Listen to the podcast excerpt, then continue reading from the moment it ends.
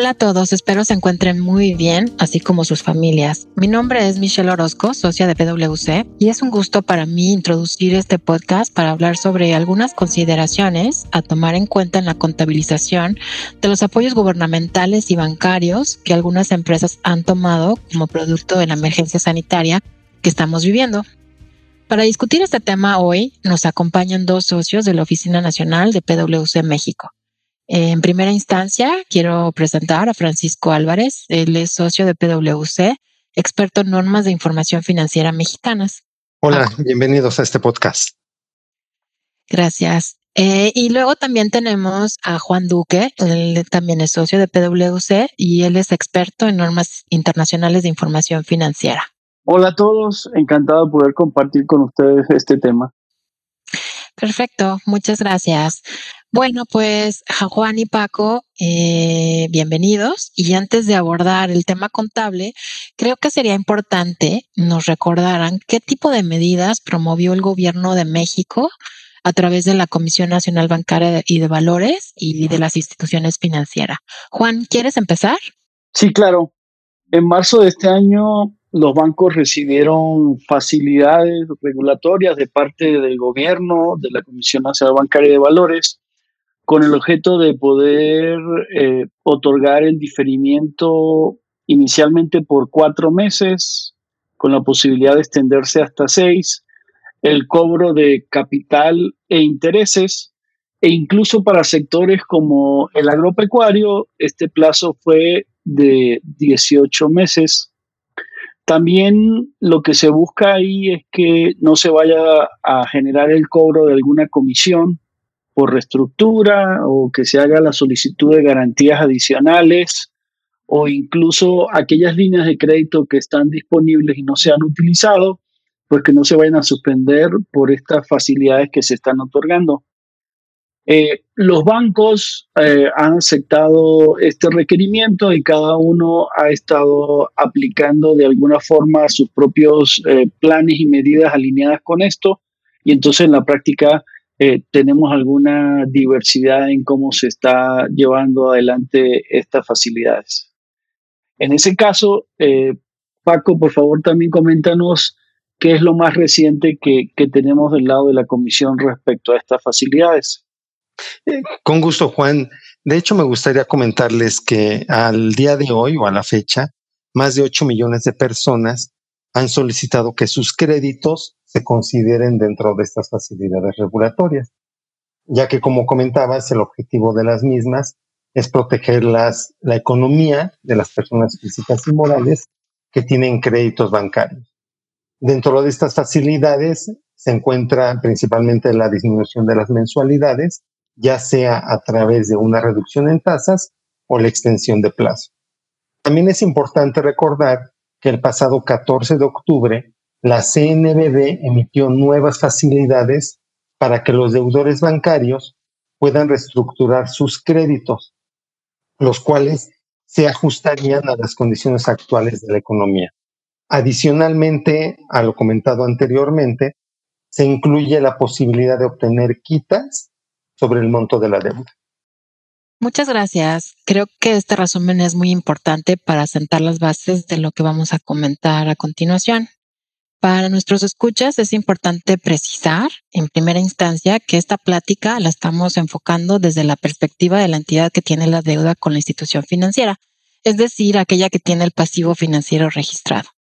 Ahora bien, también es importante tomar en consideración si estas eh, modificaciones o estas facilidades que están tomando las empresas representan cambios a los contratos de préstamo con el banco ¿Por qué lo digo? Finalmente, eh, las consecuencias contables van a derivar de si existen modificaciones directamente en los contratos. Entonces, suponiendo un escenario que las empresas solamente toman las medidas que el gobierno están dando sin dar o hacer modificaciones a los contratos, lo que se tendría que hacer es una nueva proyección de flujos con las medidas tomadas y traer a valor presente dichos flujos comparados con el valor del préstamo en la contabilidad y va a existir una diferencia que tendrá que ajustarse directamente al estado de resultados. Cuando existen modificaciones que van directamente a los contratos, bueno, hay otras consideraciones adicionales o mayores precisiones que tenemos que tomar en cuenta. En ese sentido, Juan, ¿nos podrías compartir tu experiencia de cómo has visto que las empresas están modificando sus contratos y a su vez cuáles son las repercusiones contables que están teniendo al hacer estas modificaciones? Sí, Michelle. Eh, en la práctica, como comentábamos, eh, cada banco ha ido implementando estas medidas eh, de forma diferente desde el punto de vista de la documentación, si se modifican los contratos o no. Pero en general, lo que sí se debe tomar en cuenta es que por lo menos del lado de IFRS, cuando se tiene que evaluar si existe una modificación en los contratos, se tiene que entender si esos cambios a los términos y condiciones se consideran sustanciales y en caso de que eso sea así, pues vamos a tener que reconocer un pasivo nuevo y dar de baja el pasivo anterior y la diferencia que haya entre estos dos valores, el pasivo nuevo y el pasivo anterior, eh, tendríamos que reconocerlo inmediatamente en el estado de resultados. Perfecto, pues parece ser que la palabra clave aquí es eh, pues que se consideren que hay modificaciones sustanciales. Las normas nos dan guías para hacer esta evaluación. ¿En qué se debe de considerar sustancial?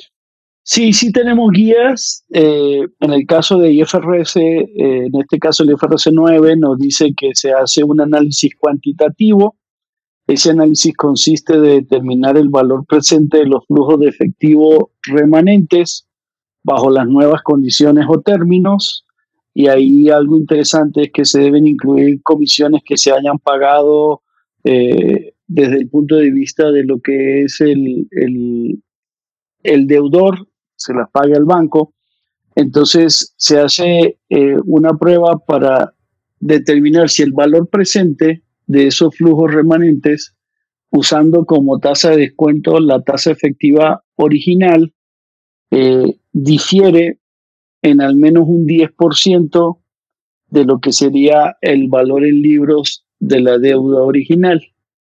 En caso que eso sea así, estábamos entonces en la presencia de que hay un cambio sustancial y, y aplica lo que comentábamos anteriormente. Si no se supera ese 10%, entonces lo que tendríamos que hacer eh, desde nuestro punto de vista es que también se haga una evaluación cualitativa donde se eh, consideren otros factores eh, para entender si inclusive esos cambios podrían representar realmente una deuda nueva que implique dar de baja la deuda anterior.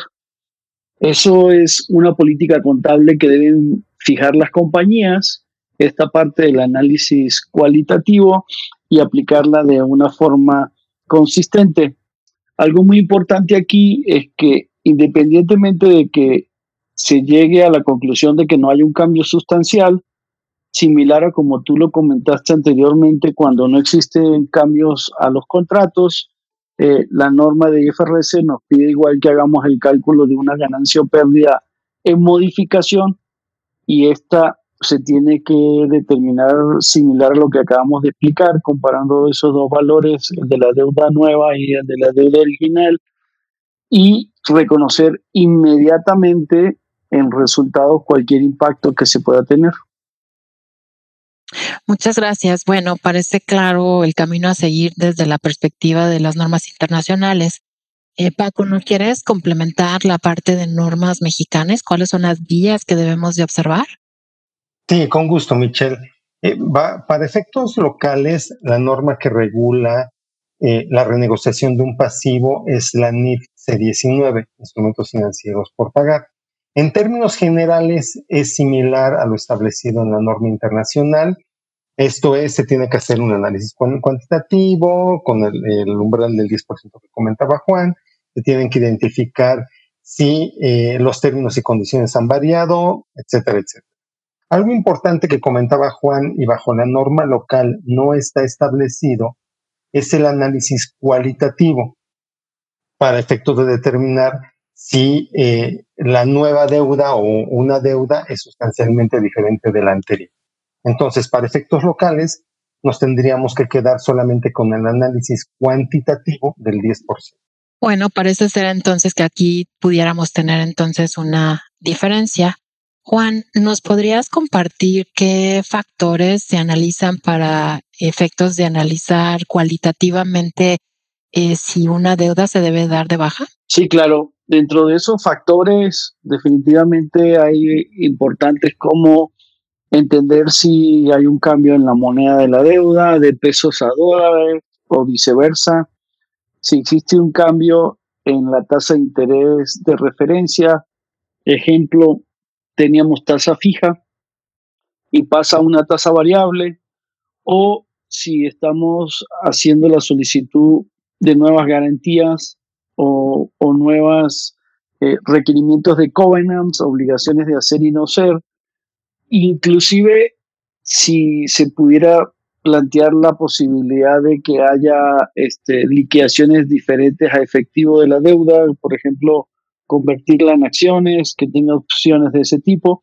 Entonces, esos son aspectos cualitativos que se deben considerar.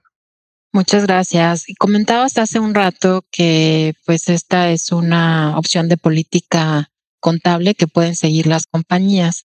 Em, ¿Podrías precisar entonces, en el caso que el, análisis cuantitativo resulte en que no se debe dar de baja, cómo se aplicarían estas guías para hacer el análisis cualitativo? Sí, como dices, la política contable aplicaría en la medida que no se cumpla con que haya una diferencia mayor al 10%, pero en el caso de que hubiera una diferencia mayor al 10%, no hay posibilidad de hacer la prueba cualitativa y debería definitivamente darse de baja la deuda original y registrar una nueva porque hay un cambio sustancial. Y caso contrario, pues es donde se, se podría evaluar la aplicación de estos aspectos cualitativos y aunque no superó la prueba del 10%, podríamos llegar a la conclusión de que por ser tan importantes esos aspectos cualitativos podría haber una deuda nueva y se tendría que hacer la aplicación similar a, que hay que dar de baja la deuda original y registrar una nueva. Muchas gracias. Creo que entonces lo importante aquí es identificar si la modificación se considera sustancial, ya sea bajo norma internacional o norma mexicana. El primer criterio es evaluar si el efecto cuantitativamente es superior al 10%, lo cual representará de manera inmediata una baja del pasivo financiero. En adición, una prueba adicional que se puede hacer bajo norma internacional como opción de política contable es analizar los factores cualitativos, que si bien bajo los criterios cuantitativos no correspondió a darse baja la deuda, bueno, se puede optar entonces por analizar los factores cualitativos que Juan nos mencionó y así llegar a la conclusión de dar de baja o no la deuda. En este sentido, y haciendo un recordatorio de todo lo que nos mencionaron, eh, parece ser que estas medidas tomadas y por parte de las empresas van a requerir una contabilización ya sea que directamente existan cambios a los contratos y entonces tendrá que verse si existe una modificación o una extinción, de acuerdo a todo lo que nos mencionaron, o en caso que no existan estas modificaciones directamente en los contratos, lo que deben de hacer las compañías es hacer una reestimación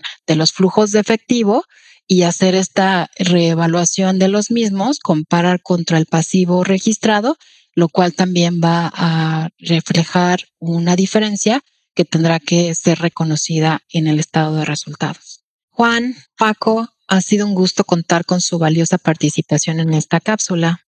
A todos ustedes, gracias por habernos acompañado y los invitamos a mantenerse actualizados con todos los contenidos que tenemos para ustedes en nuestra página de internet que es pwc.com diagonal mx diagonal actualizaciones contables. Muchas gracias por su participación y hasta pronto.